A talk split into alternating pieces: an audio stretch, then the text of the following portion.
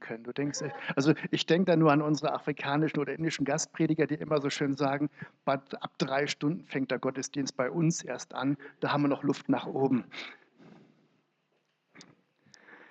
Ähm, ich sage einfach Dankeschön, dass ihr hier seid, dass ihr euch bei diesem wunderbaren Wetter hierher aufgemacht habt. Denn das zeigt, wo euer Herz ist, das euch danach verlangt, Jesus zu hören, Jesus zu spüren. Wer hat gestern diesen wunderbaren Tag draußen in der Natur genossen? Ja, doch so einige. Also meine Frau und ich haben gestern so eine kleine Wanderung machen dürfen. Ja, okay, war ein bisschen anstrengend. ähm, äh, ja, meine Wanderungen, die sind immer meistens zwei bis dreimal länger als geplant. Und von daher, ja. Aber wir haben einfach die Natur genießen dürfen. Wenn wir da so in freier Natur sind, in Landschaften unterwegs sind, wo sonst keiner rumkräuchelt. Und wenn man dann so sieht, wie so ein Bussardpärchen über einem kreist, das genießt. Wenn man sieht, wie durch das Flussbett ein Reiherpärchen durchzischt und an einem vorbeifliegt oder die Enten einem gegenfliegen und man die Natur blühen sieht, wow, dann geht einem das Herz über. Und von daher möchte ich heute auch mal mit der Schöpfungsgeschichte starten, beziehungsweise einem Ausschnitt davon. Am Anfang schuf Gott Himmel und Erde, und die Erde war wüst und leer. Und es war finster auf der Tiefe, und der Geist Gottes schwebte über dem Wasser. Und Gott sprach, es lasse die Erde aufgehen, Gras und Kraut, das Samen bringe, und fruchtbare Bäume auf Erden, die ein jeder nach seiner Art Früchte tragen, in denen ihr Same ist. Und es geschah so. Und Gott sah, dass es gut war. Und Gott sprach, es wimmle das Wasser von lebendigem Getier, und die Vögel sollen fliegen auf Erden unter der Fest des Himmels. Und Gott sah, dass es gut war. Und Gott segnete sie und sprach, seid fruchtbar und mehret euch und erfüllet das Wasser im Meer und die Vögel sollen sich mehren auf Erden. Und Gott sprach, die Erde bringe hervor lebendiges Getier, ein jedes nach seiner Art. Vieh, Gewürm und Tiere des Feldes, ein jedes nach seiner Art. Und es geschah so. Und Gott sah, dass es gut war. Und Gott sprach, lasset uns Menschen machen, ein Bild, das uns gleich sei, die da herrschen über die Fische im Meer, über die Vögel unter dem Himmel und über das Vieh und über alle Tiere des Feldes und über das Gewürm, das auf Erden kriecht.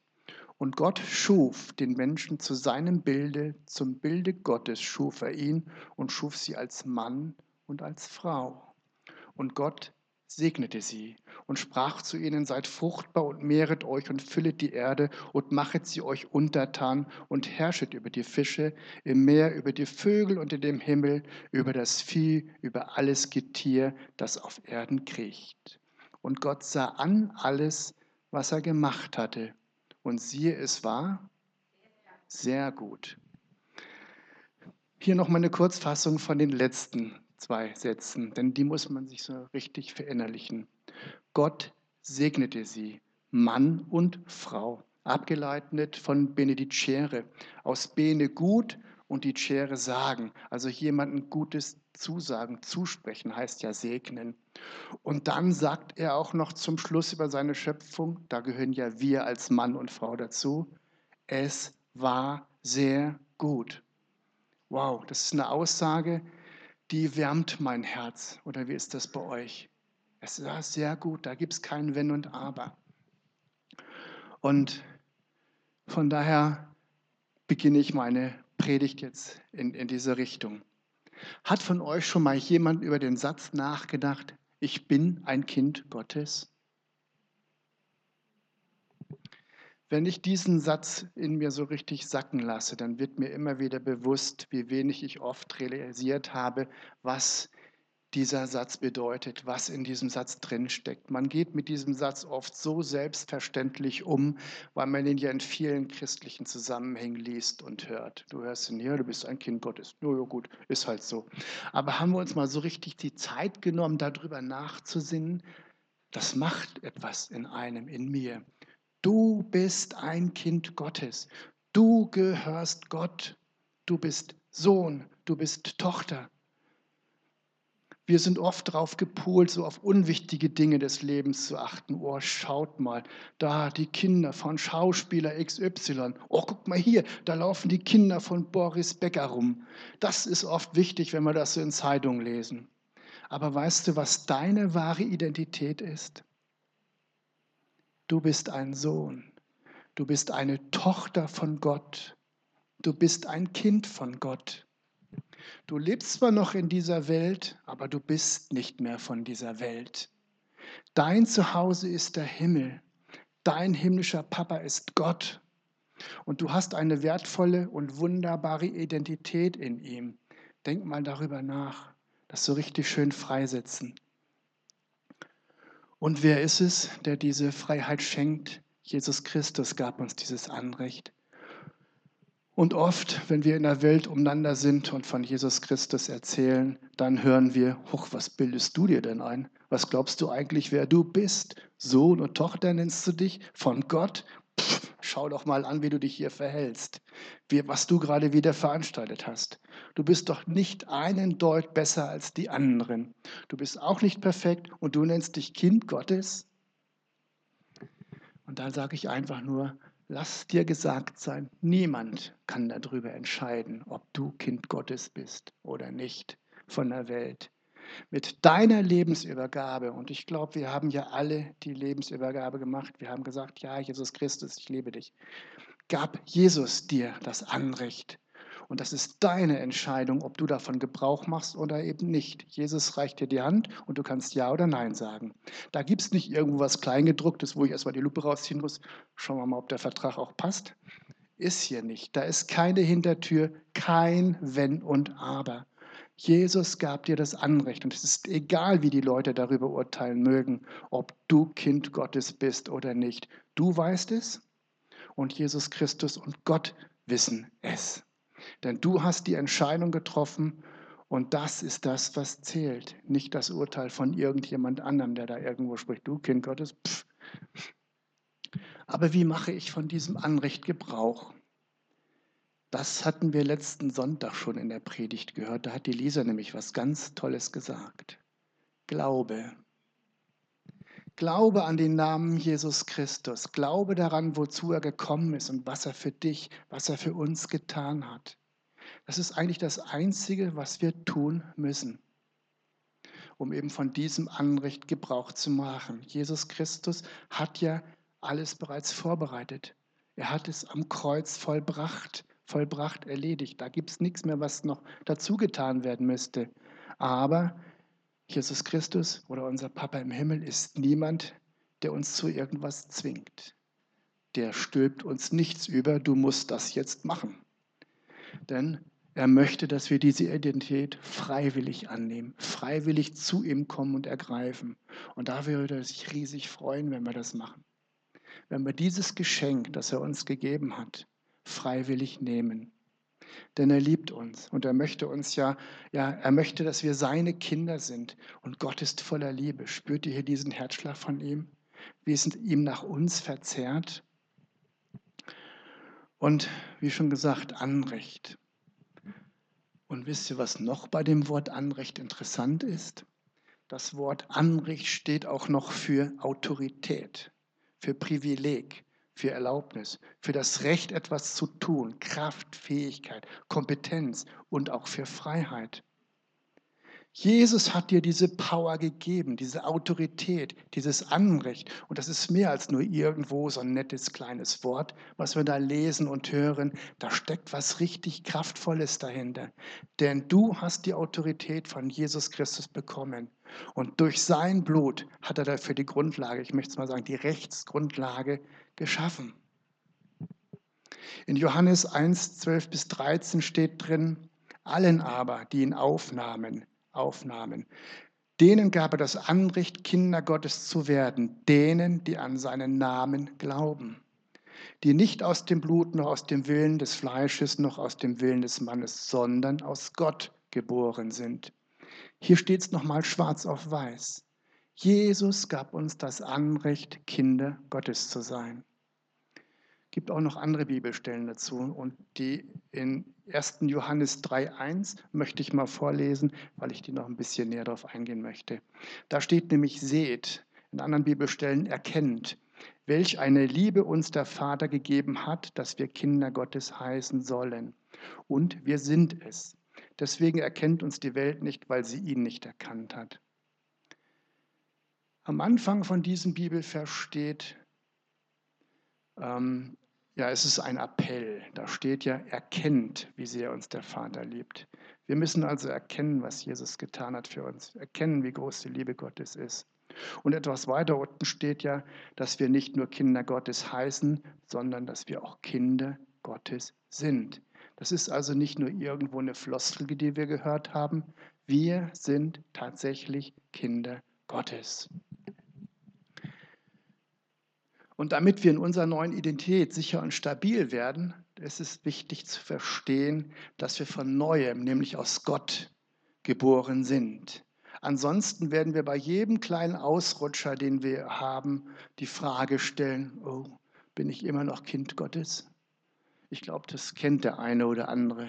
Wenn man so einen alten Stiefel zurückgefallen ist, doch mal wieder was tut, wo man sagt, hm, war nicht gerade prickelnd und Käse habe ich gestern gemacht, letzte Woche gemacht, wird einfach nicht besser. Und dann kommen die Fragen, bin ich noch Kind Gottes? Aber da brauche ich keine Angst haben. Woher darf ich wissen, dass ich Kind Gottes bin? Ich möchte es mit der Geburt aus Fleisch verdeutlichen. Ich meine, wenn ich meine Mama fragen würde, du, woher kann ich jetzt wissen, ob ich ein Kind von dir bin oder nicht? Ich glaube, da kriege ich eine ganz einfache Antwort von ihr, weil sie sagt, weil ich dich geboren habe. Das ist für sie ohne Wenn und Aber. Wir existieren, weil unsere Eltern existieren. Wir sind also in eine Familie hineingeboren worden, weil unsere Eltern irgendwann mal die Entscheidung getroffen haben, Kinder haben zu wollen. Wenn es also unsere Eltern nicht geben würde, gäbe es uns nicht. Gäbe es unsere Großeltern nicht, gäbe es unsere Eltern nicht, uns auch nicht. Und die Bibel spricht hier von der Geburt aus Fleisch. Wir wurden also als Kinder in eine Familie hineingeboren. Kann das irgendwo jemand verändern? Nö, das kann also nie jemand ändern. Ich bin in eine Familie hineingeboren worden. Es ist Fakt. Das kann ich nicht rückgängig machen. Das kann ich auch nicht umprogrammieren. Ich bin Kind von meinen Eltern. Und das werden wir auch immer sein. Und selbst wenn wir uns irgendwo mit von ihnen distanzieren, von ihnen weglaufen, vielleicht weil wir irgendwo einen Mist veranstaltet haben, keinen Kontakt mehr mit ihnen haben, das ändert einfach nichts an der Tatsache, dass ich Kind meiner Eltern bin. Das werde ich immer bleiben. Ich bin jetzt 60, meine Mutter ist 83. Ich bin immer noch der große Sohn. Und das wird sich auch in 20 Jahren nicht ändern. Ich bin ihr Kind. ja, gut. Und Sicher, es kann zu Disharmonie kommen, zu einer eingeschränkten Beziehung, aber eben es ändert nichts an der Tatsache, ich bin ihr Kind. Und ähnliches sagt auch Jesus Christus, ähm, wenn er mit Nikodemus darüber spricht. Da hat er ja in Johannes 3,3 gesagt, ich versichere dir, wenn jemand nicht von neuem geboren wird, kann er das Reich Gottes nicht sehen. Also ich muss hineingeboren werden in die Kindschaft Gottes. Und wir sind aus Gott geboren. Das finden wir ja auch in vielen Bibelstellen. Wir sind nicht irgend so eine streunende Katze, die irgendeine Familie aufnimmt und sagt, wow, dieser kleine Tiger, der gehört jetzt zu uns. Nein, es hat hier eine richtig neue geistliche Geburt stattgefunden. Und Jesus meint hier, dass die natürlich, äh, dass, dass Gott auf übernatürliche Weise eingreifen musste. Und das hat er ja getan durch die Tat von Jesus Christus. Und er muss uns dann verändern, verändern durch unsere Entscheidung. Ja, ich glaube. Und dann ändert Gott unsere Herkunft von nicht bei Gott zu Gottes Kind. Wir sind wirklich Gottes Kinder und unser Geist wurde hier von neuem geboren durch unsere Entscheidung. Wir sind ein Tempel des Heiligen Geistes, stehen wir auch, finden wir auch in vielen Bibelgestellen. Wir wurden versiegelt mit dem Geist Gottes. Wir sind ein Geist mit Jesus. Wir sind verschmolzen und wir teilen das ewige Leben mit ihm. Und es ist halt Jesus Christus, der das in uns vollbracht hat. Durch sein Blut hat er alles vollständig gereinigt in uns.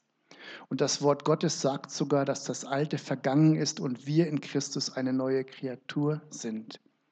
Wir sind wirklich ein Kind Gottes. Und diese Wiedergeburt geschieht, wenn wir eben an Jesus Christus glauben, wenn wir unser Herz übergeben. Und daher sagt ja Paulus uns auch in Römer 10, die Verse 9 bis 10, wenn du mit deinem Mund bekennst, dass Jesus der Herr ist und wenn du in deinem Herzen darin glaubst, dass Gott von den Toten auferstanden ist, äh, dass, dass er von den Toten auferstanden ist, wirst du gerettet werden. Denn durch den Glauben in deinem Herzen, durch den Glauben in deinem Herzen, wirst du vor Gott gerecht und durch das Bekenntnis deines Mundes wirst du gerettet werden. Wenn du dir also irgendwo die Frage stellst, woher kann ich wissen, dass ich ein Kind Gottes bin, dann stelle ich dir die Frage, glaubst du an Jesus? Wenn du darauf vertraust, dass Jesus Christus für dich am Kreuz gestorben ist, dann bist du ein Kind Gottes. Da gibt es nichts mehr dran zu rütteln. Und wie bei, der natürlichen, wie bei einer natürlichen Geburt eben, wir sind Kinder Gottes und können wir daher irgendwas gegen diese Geburt tun? Ich glaube, dank Jesu Blut, das er für uns vergossen hat, dank unserer Entscheidung, können wir diese Verwandtschaft normalerweise nicht verlieren. Bis auf eine große Ausnahme. Sünde wieder des Heiligen Geistes lesen wir oft in der Bibel oder lesen wir in der Bibel. Du kannst dir also vollkommen sicher sein, dass du ein Kind Gottes bist, indem du auf Jesus Christus baust. Frag dich also nicht, bin ich würdig oder bin ich gut genug, sondern Jesus allein ist gut genug und würdig. Also dürfen wir auf ihn vertrauen. Ich möchte das Ganze einfach auch nochmal mit einem Bild Raupe und Schmetterling ein bisschen verdeutlichen. Eine Raupe, die zu einem wunderschönen Schmetterling wurde. Nur weil sich jetzt dieser wunderschöne, herrliche Schmetterling, wo doch noch so ein klein wenig wie eine Raupe benimmt, inklusive der Folgen, die dann daraus entstehen, bleibt er ein Schmetterling. Das geht nichts wieder zurück. Der kann sich nicht wieder in eine Raupe transformieren. Aber warum handelt er dann jetzt noch so und benimmt sich noch wie eine Raupe? Denkt er vielleicht immer noch, ich bin eine kleine Raupe? Hat ihm vielleicht nie jemand erzählt, dass er eine wunderbare Kreatur ist? Dass er fliegen kann, berufen zu etwas viel Höherem? Wir sind berufen zu etwas viel Höherem. Vielleicht fehlt es mir auch irgendwo an Offenbarung und der wunderbare Schmetterling, ja, der hat immer noch so einige Bereiche von seinem Raupendasein verinnerlicht. Ist das nicht manchmal bei uns auch so, dass wir noch in alte Stiefel reinfallen? Dass wir da noch Sachen drin in uns erkennen, die doch noch nicht so ganz abgegeben worden sind? Wo ist dann also diese Stimme, die ihm jetzt sagt, du bist frei, du bist eine wunderbare Kreatur, du bist ein Schmetterling, ein wunderbarer Schmetterling, flieg. Du bist keine Raupe mehr, du musst hier nicht so leben, wie du es noch tust. In 2. Korinther 5,17 steht daher, wenn jemand in Christus ist, so ist er eine neue Schöpfung. Das Alte ist vergangen, siehe, Neues ist geworden. Wir sind neu geworden in Jesus Christus. Wir alle möchten unsere neue Identität als Kind Gottes mehr und mehr entdecken. Wir alle möchten ja in Harmonie mit Gott leben, mit unserem Papa im Himmel leben. Aber selbst wenn wir das mal nicht so ganz hinbekommen, wenn mal wieder irgendwas schiefgelaufen ist, Gott verlässt uns nicht. Er hat es uns auch versprochen. In Hebräer 13, 5 steht ja drin, ich will dich nicht aufgeben und dich niemals verlassen. Er reicht uns die Hand und wenn wir sie ergriffen haben, dann ist er immer bei uns, egal was wir gerade veranstaltet haben. Ja, wir können ungehorsam sein, habe ich ja vorhin gesagt, in Disharmonie mit Gott leben. Wir können an unserer wahren Identität vielleicht ein bisschen vorbeileben, aber wir bleiben trotzdem Kinder Gottes, denn es ist und es bleibt vollbracht. Das ist erfüllt. In 1. Korinther 3, 11 bis 15 steht drin, einen anderen Grund kann niemand legen als den, der gelegt ist, welcher ist Jesus Christus.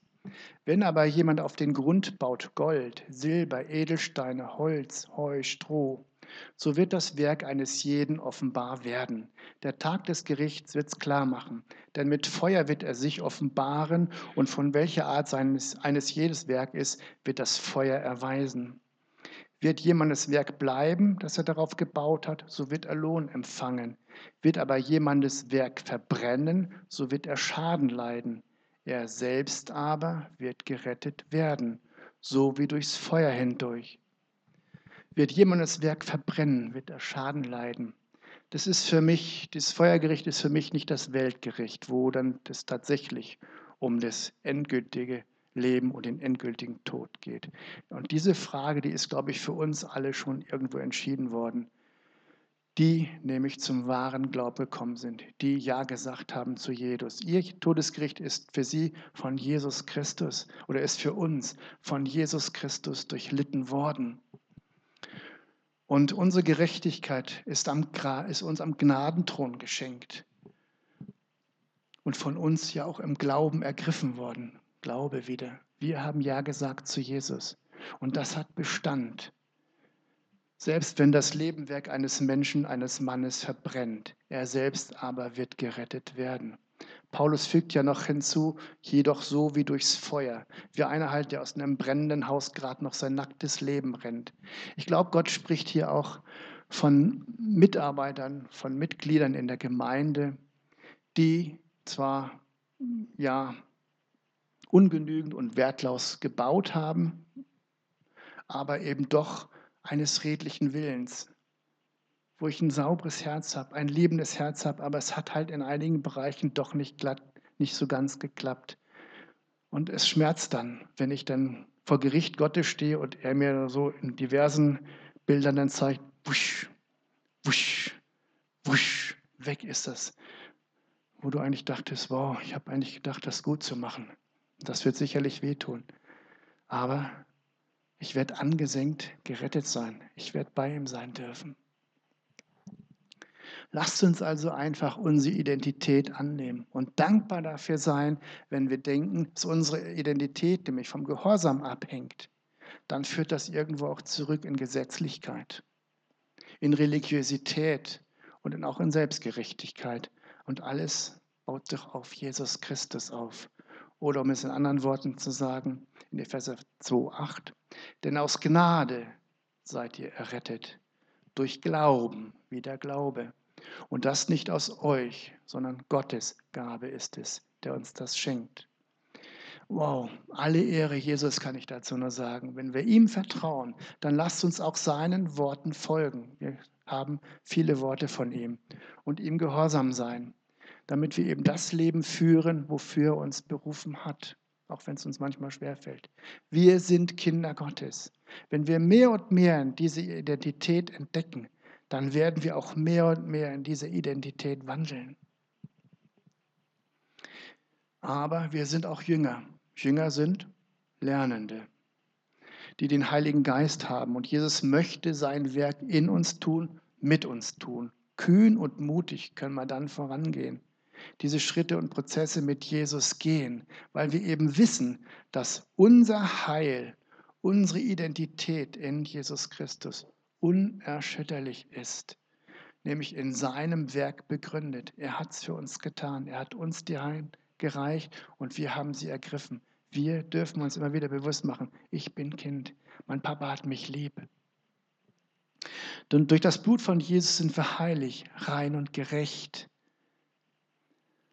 Wir können noch sündigen, das ist klar, das hatte ich ja gesagt, aber das Wort sagt auch, wir sind kein Sünder mehr.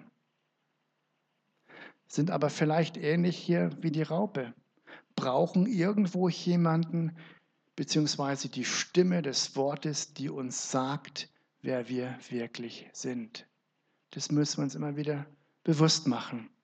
Das wird sich dann natürlich auch auf unser Verhalten auswirken. Und in unserem Leben werden immer weniger Sünden passieren. Es wird immer weniger Sünden geben. Steht nirgendwo drin, dass ich von heute auf morgen perfekt bin. Aber wenn ich bewusst bin, er hat mich lieb, selbst wenn ich mal dummes Zeug veranstalte, ich darf umkehren, ich darf wieder zu ihm kommen, ich darf sagen, ja, wieder braune Masse erwischt. und er nimmt mich trotzdem in den Arm wie der verlorene Sohn. Und wisst ihr, was noch passiert? In unserem Gebetsleben werden wir dann ganz neue Kraft haben. Und wir werden dann authentisch und herzlich, aber Papa rufen können, wenn ich weiß, ich bin sein Kind. Und damit bin ich auch schon am Ende meiner Predigt. Seid gesegnet.